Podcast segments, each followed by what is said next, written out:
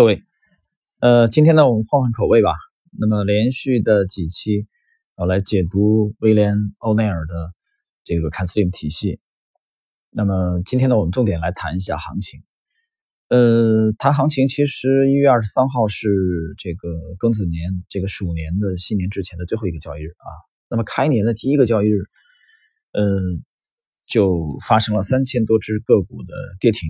但是随后呢，市场的恢复的，呃，这个力度啊，比其实很多人士的看法啊都要强，都要强。那么到今天的沪指的收盘呢，已经收复了这个由于 W H 这个事件啊跳空的这个缺口。那么不但沪指的走势比较强啊，但是其实更强的是个股。那我们来看一下这个今天的到收盘为止，涨幅最大的就是创业板指，中证五百排第二，涨了百分之三点二，创业板涨百分之三点七二啊，中小板排第三，涨百分之三。上证我们的上证指数呢，只能排第四，百分之二点二八。我这里列了七个重要指数啊，还有三个是分别是沪深三百涨了百分之二点二五，中证一百涨百分之一点九七，排最后的就第七名是上证五零，涨了百分之一点九啊，今天。那么，有人可能讲这个是由于那个啊定增的啊这个新规定导致的，呃，所以对这个比如说业绩比较差的啊这些门槛定增的这个门槛，包括退出的机制都有重大的这个变更。关于这一点的分析呢，我已经发在了这个昨天和前天的星球里边啊，怎么去看待这个这个定增的这个新规？但是我今天其实重点要讲的啊，呃是另外的内容。那么也就在二月五号啊，二月五号，我们看一下开年啊，开年的第一个交易日是二月三号，也就是那一周的二月三号那一周的周三啊，我在半木红的知识星球啊发了一篇简短的随笔，这个随笔的呃题目很简单，就是二月五号的。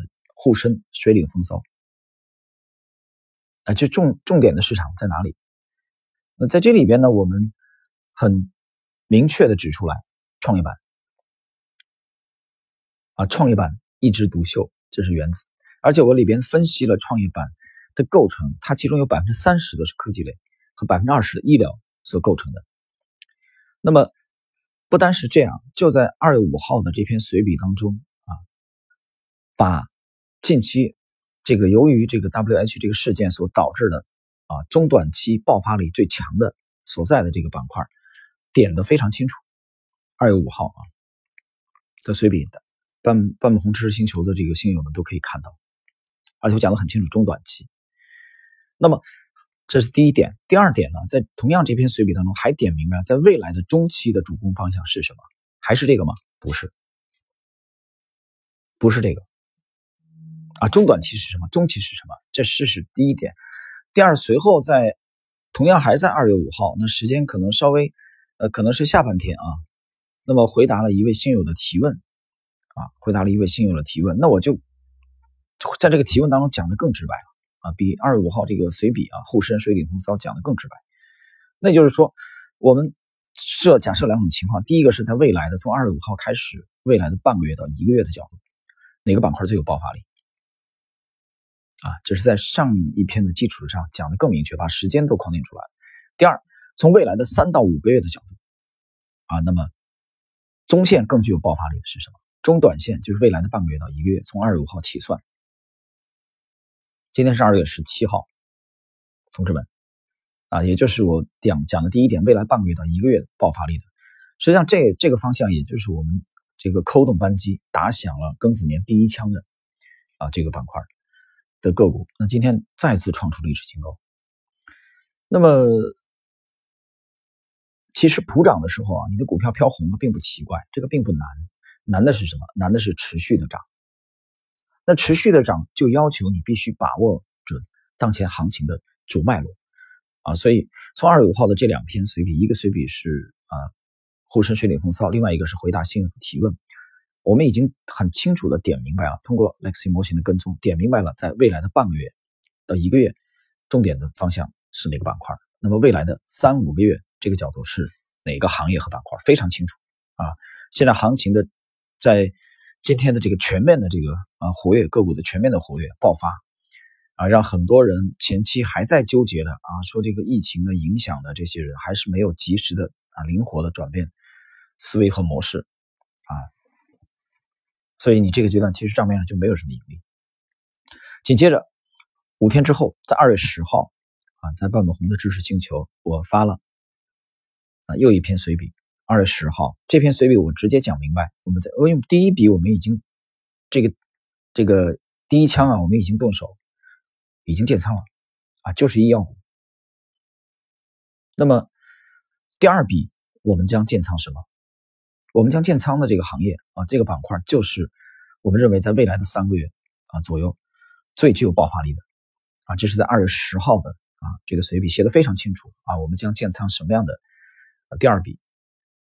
紧接着，在二月十二号啊，两天之后啊，我写又写了一篇，写的是无牛市又何妨啊？就是你有没有牛市都无所谓，对我们来说，因为在这个去年接受乐趣投资的江总采访的时候，我讲我每年都是一颗熊心，什么熊？熊市的心，我就没把你当成牛市来做，可以吧？你有牛市当然更好了，对吧？你没有牛市又怎么样？没有牛市，我们当熊市做。每年我都假设你是熊市，在熊市里边，我们通过模型来挖掘这些高阿尔法的成长股。大家想想是不是这样？从这个零八年的这个高点啊，零七年、零八年的美股的高点啊，到现在美股的指数的涨幅啊，道指都已经涨了翻了一倍不止。但是这么壮观的大牛市当中啊，这是第一大经济体。那第二大经济体，我们的沪指呢？我们零七年高点六千一百二十四点。在二零一五年的六月份，曾经到了五幺七八点，五千一百七十八点。可是现在呢？啊，今天这么人这么多打鸡血的亢奋呢，说永远都不碰股票的人，今天都哭着喊着回来了，说我是我是不要买股票了？这个时候，那这时候我们的点位才多少呢？大家看一下，三千点还不到，两千九百八十三点，我就算你三千点，那离历史的高点还有多少？还有一半。所以。两大经济体在从零八年到现在这十年啊，资本市场的这个指数的走势啊，可以说云泥之畔。但是这第一层含义，第二层我们再来看美股的指数的壮观的大牛市当中呢，实际上真正享受这个大牛市的有多少呢？也没有，也是没有超过百分之十五啊，也集中在极少数的个股上大涨特涨啊，疯涨涨不停不停涨。这些的代表是什么？亚马逊。啊，苹果，啊，特斯拉，还有奈飞，啊，每周现在出不去门了，啊，被关在这个小区里跑，跑也跑不了，走也走不了，啊，不能出门，除了买菜哪儿都不能去。这种情况没办法了，你只有读书了，啊，看电视剧了，追剧了。我这两年一直在追奈飞的这个剧啊，非常好看，啊，从这个纸牌屋啊，到这个柏林谍影，啊，这个。美国谍梦啊都很好看，包括这个斯巴达斯巴达克斯啊，包括这个罗马等等等等，的确好看啊。奈飞也是美股的这些年的大牛股。就是我想讲的是，虽然这个道指啊从这个零八年的啊零七年的高点到现在已经翻番有余，但是美股享受这个大牛市的其实并不多啊。大部分的美国这个美股的股票其实并没有怎么涨。换言之，如果是你没有包括 Google 啊，Google 也是大大涨特涨。去看一下，Google 是零四年上市的，所以只集中在这些像苹果、特斯拉、Google、亚马逊啊、奈飞啊这些股票当中，他们远远跑赢了这个道指的涨幅。我想讲的是什么？我想讲的是，你我们一方面不能忽视指数的重要性，对吧？因为指数啊，它很重要，这一点它是自上而下的这个分析的话，指数就更重要啊。但是我们呢是以自下而上为主，就是我想告诉你的是，美股的大分化，这个已经深深的影响了第二大经济体的股市，就是我们的股市。呃，紧紧接着在二月十三号，万红的星球随笔我发了另另外一篇拥抱伟大公司，啊，包括这个 Facebook，啊，奈飞、Google、特斯拉、亚马逊、苹果这些美股伟大的公司。那么有些人说，我现在不能买他的公司啊，买不了这个是吧？你懂的啊，什么原因？那在第二大经济体，我们的股市有没有呢？其实是有的。也就是说，我我们可以清楚的注意到一个细节，我不知道你有没有注意到，A 股的这个美股化的元年早已经开始了。这个时间就是从二零一六年开始的，也就是二零一五年的这个杠杆牛之后的股灾之后的二零一六年已经开始了。从二零一六年开始，A 股的美股和港股化的特征越来越明显。这个特征指的就是啊，大部分的绩优的少数的高阿尔法的成长股不断的创新高，不断的涨，不停涨，伴随着盘面很多的之前靠讲故事的啊，期待重组的讲概念的这些。垃圾公司不断的创新低，不断的被边缘化，这是第一个特征。第二个特征，机构的力量越来越壮大，散户的力量被边缘化。有很多散户还是靠以前的那种思路啊，那种技术，在这里会被淘汰的。这是我二月十三号发的另外一篇。就最近出不去嘛，说老实话挺无聊，除了除了读书啊，只能看这个追剧啊，所以随笔发的比较频繁。这二月十三号，这题目是拥抱伟大的公司。紧接着，在昨天啊，昨天上午十一点五十一分发了另外一篇复盘熊市啊，我提出来了很独特的观点：复盘熊市的价值。有人说有病吧？啊，我们都希望牛市，你怎么让我去复盘熊市呢？对你打开这篇这篇随笔看一看，就会明白了。啊，我的论点依据观点是什么？研究熊市的巨大价值，中国。A 股从九零年十二月成立到现在三十年过去，有许许多多的现在哭着喊的每年啊想取得超额收益的人，他都没有去认真研究过熊市啊。所以这篇随笔我提出来了非常切实可行的方法，去研究熊市的哪些细节可以提高我们对这个资本市场的认识。然后就是这个昨天的下午。啊，十八点五十二分，我看到了这个恒大的这个七五折的这个以后啊，有感而发啊，我贴了几张这个从一二零一八年六月份随这个半不红随笔开始开始写啊，到现在的一些经典的这个啊截图啊，点评了一下。紧接着就是今天呢，今天两个小时之前啊，在下午，这个题目是开年第二枪啊，我们的第二枪在本周已经这个扣动了扳机。我讲了一句话，在之前啊，我们讲，就是我们希望啊，我们希望我们追求在今年能不能，我们扣动扳机的次数不要超过五次，不要超过五次。就是年初我们给自己定了一个计划，我们希望能完成。但是现在我们已经动用了第二个啊，第二个额度，就第二枪，已经扣动扳机了。这个第二枪扣动的扳机的这个范围，其实就是紧紧围绕在我们在二零二零年的元旦水平，元旦当天。啊，这五条线当中，关于这五条线，我刚才讲过的这最近的这个半个多月的随笔啊，脉络非常的清晰啊，包括我们第二笔准备狙击什么行业写的非常非常清楚。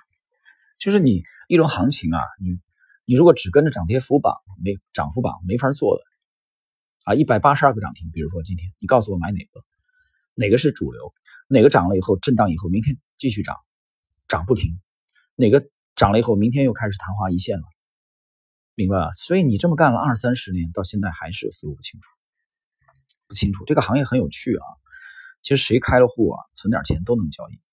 他就想当然认为说，你都涨停板了，那么多涨停板，我随便买一个都能涨停，就是抱着这种心态的，就是他没有想着这个行业其实专业性非常强啊，他需要你能耐心的坐轮板凳的坐下来，付出那些不普通的努力，才有可能取得不普通的筹这个投资收益。但是我看到的身边的人。他哭着喊着要赚取超额收益，这本身是一个并不普通的追求，但是呢，他又想只付出普通的努力就可以了。比如说，啊，我随便瞄两眼，随便听一听评论啊，我就可以大牛股啊在手，我就可以连续涨停。所以这些人啊，这种心态的投资者实际上逐渐被淘汰的。你去看美国市场，去看香港市场。为什么机构投资者越来越壮大？其实很多散户想明白了，哦，不行啊，Oh my god，啊，努力！我昨天写了，你努力两百年，就你现有的这种思维模式也没有用，你还是亏，走不出来。想走出这个迷宫来，想爬出这个万人坑啊，想摆脱这种什么所谓的七亏二平这个一赚，那么只有一个方法，首先升维，提升你的思、你的、你的思维。啊的境界高度我经常讲，我举了一个平面的例子啊，我经常举这个例子，你你就是假设你一辈子生活在三楼啊，这个这个楼层，你能看到的风景是固定的啊，高度是固定的，那你永远你很难想象十五楼，你当你站到十五楼、二十层楼的时候，看到远处的风景是什么样的啊，那个境界。但反过来，生活在十五楼、三这个二十楼的人，低头看你生活在三楼的人，我觉得很通透的啊，你做那些事情。他们看起来非常可笑的，就是一辈子生活在三楼，他就没想过要升维啊，提升他自己的高度。这里边可能有自满的原因啊，有性格的原因等等的原因。那么改变自己，有句话不是讲思路决定出路吗？改变自己，先从啊，牛顿怎么讲？站在巨人的肩膀上啊，先找强者，你成为强者，要么依附于强者，要么学习强者。那都有个前提条件，你要先去研究强者，研究那些比你成功的人。好了，朋友们，今天我们就简单的聊到这里吧。关于行情啊，这个个股的全面的开花，其实我们认为还是还是一个初期的阶段啊。这时候大家都没事干，关在家里实在是无聊，出也出不去啊，除了买菜哪也去不了。呃，在这个位置，关键是把握行情的主线在哪里。否则，你每天看着眼花缭乱的这个屏幕啊，涨涨停一百多个涨停，七八十个涨停，跟你一点关系都没有。你的账户市值没什么增加，或者说这一次偶尔有增加啊，没涨了几天，你就赶上行情的尾巴。当行情转势的时候啊，当风险逐渐来临的时候，你还不知道把账面的利润锁定。所以这样又一个春秋，一个春一个轮回的这种啊，二三十年已经过去了，那么最终你必然就是一个 loser，失败者。好了，今天。我们就讲到这里啊，希望能给一些听友的啊这个思路呢，能有所触动啊，尽早的做出自己的改变。好了，今天我们聊到这里了。